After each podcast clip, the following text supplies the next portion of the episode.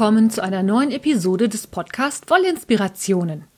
Ich bin Kaya, im richtigen Leben heiße ich Claudia und ich habe einen Online-Wollshop, den ihr unter www.lanafilia.de erreichen könnt. Herzlich willkommen. Heute habe ich folgende Themen für euch im Gepäck. Wir starten mit ein bisschen Hausmeisterei. Ich erzähle euch, was ich in der vergangenen Woche alles so gearbeitet habe. Dann sprechen wir ein bisschen über meine Strickdesigns. Ich habe ein paar kurzweilige Geschichten aus dem Leben einer Wollshop-Fee für euch.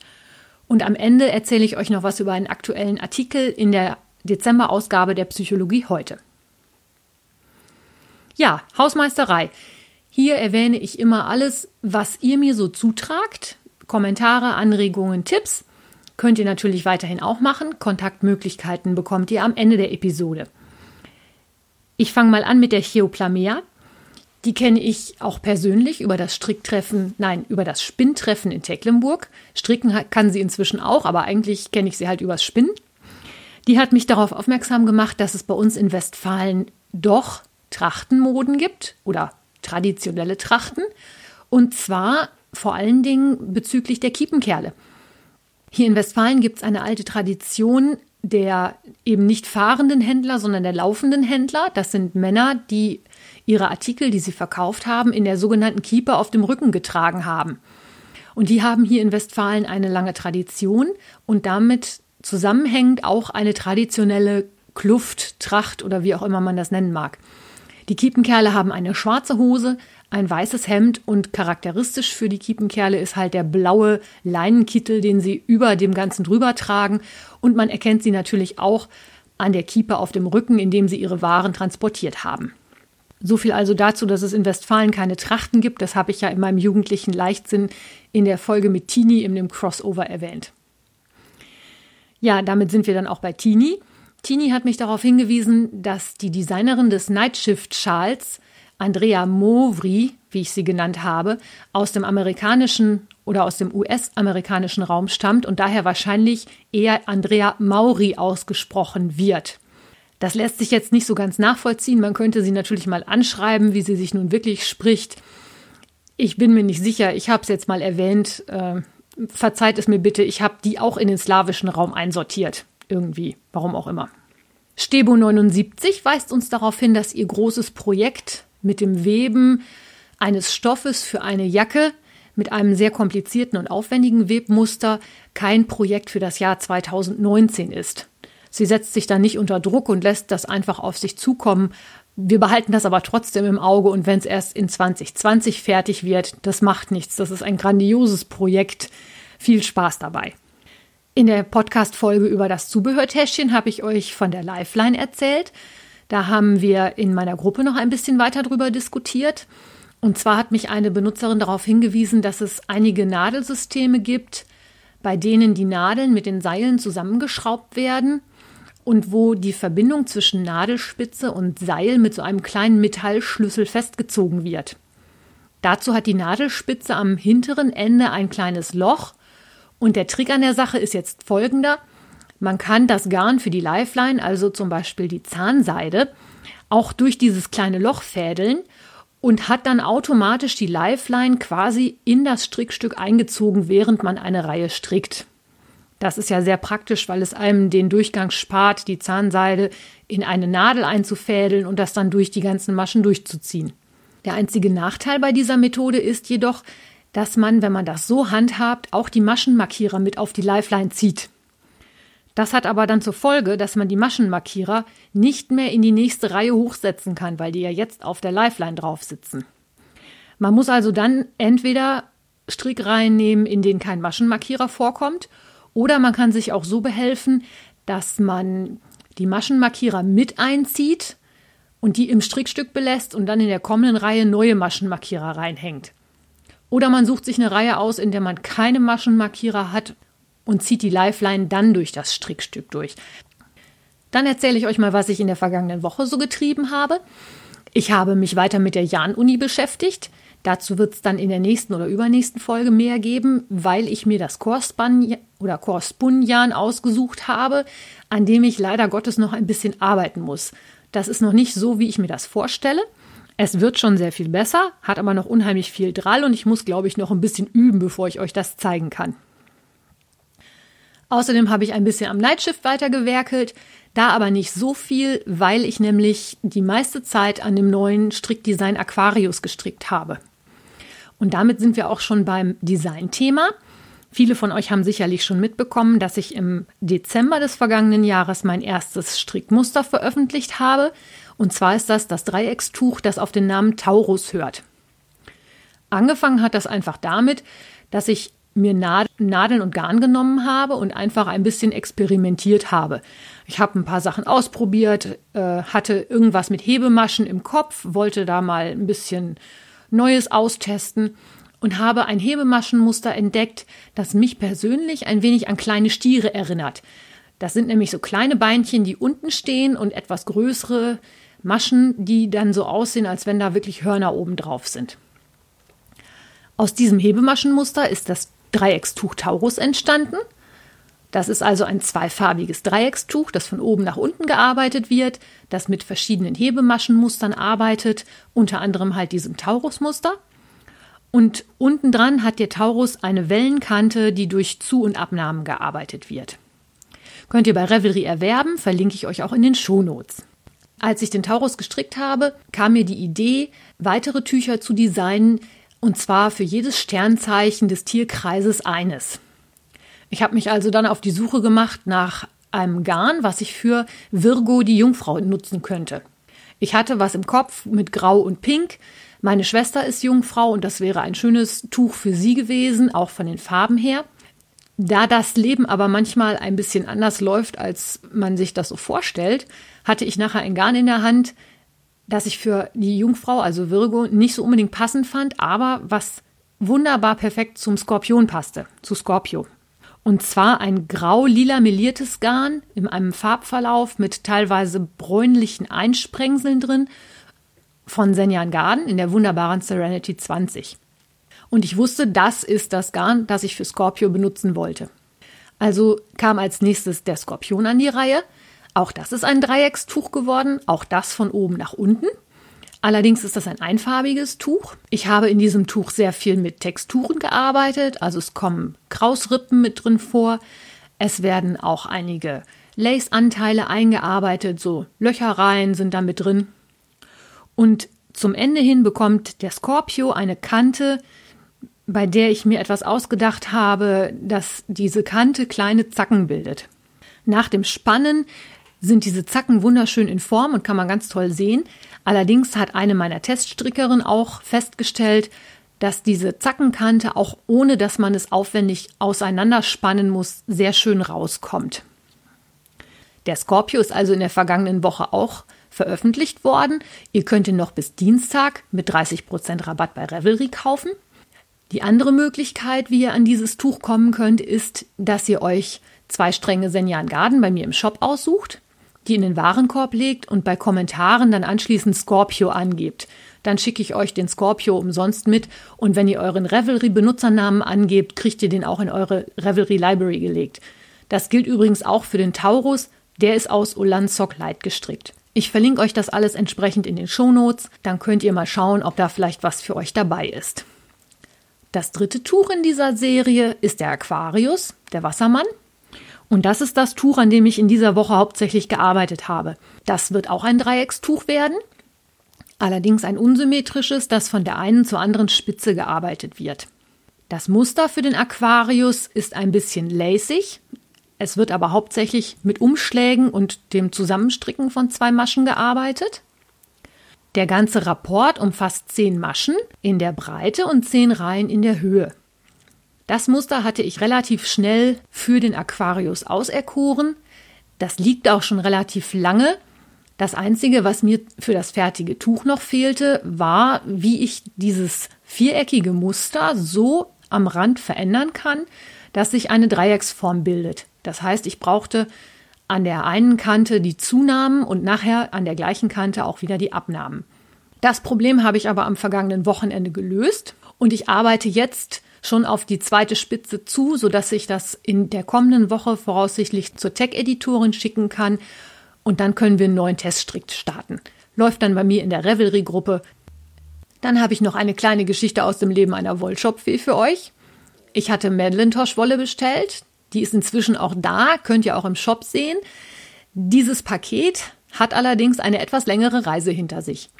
Ich habe eine E-Mail mit der Versandbestätigung von Madelintosh bekommen, zusätzlich dazu eine Tracking-Nummer. Und als ich dieses Tracking aufgerufen habe, habe ich gesehen, dass er als Zielort Enskiltrup in Dänemark angegeben war. Wie ihr nun alle sicherlich wisst, bin ich nicht in Dänemark. Ich bin in Deutschland. Ich bin in Westfalen. Ich bin in Coesfeld. Beim ersten Blick habe ich mir da noch nicht wirklich was bei gedacht.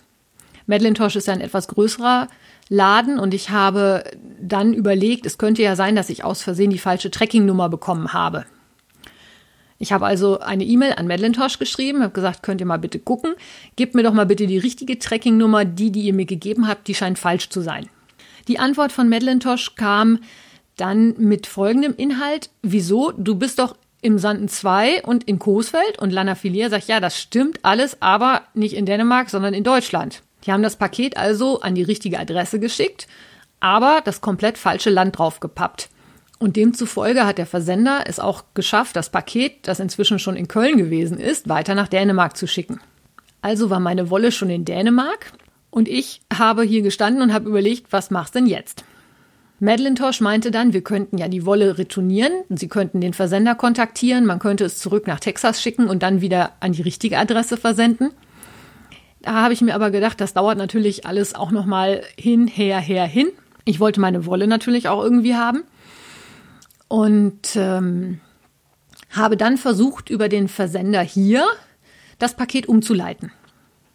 Habe da mein Problem geschildert und die Dame an der Hotline sagte, gut, wir leiten das Paket um, das ist überhaupt kein Problem, kann ich hier im System hinterlegen und Sie bekommen von unseren Service-Dienstleistern eine Bestätigung per E-Mail.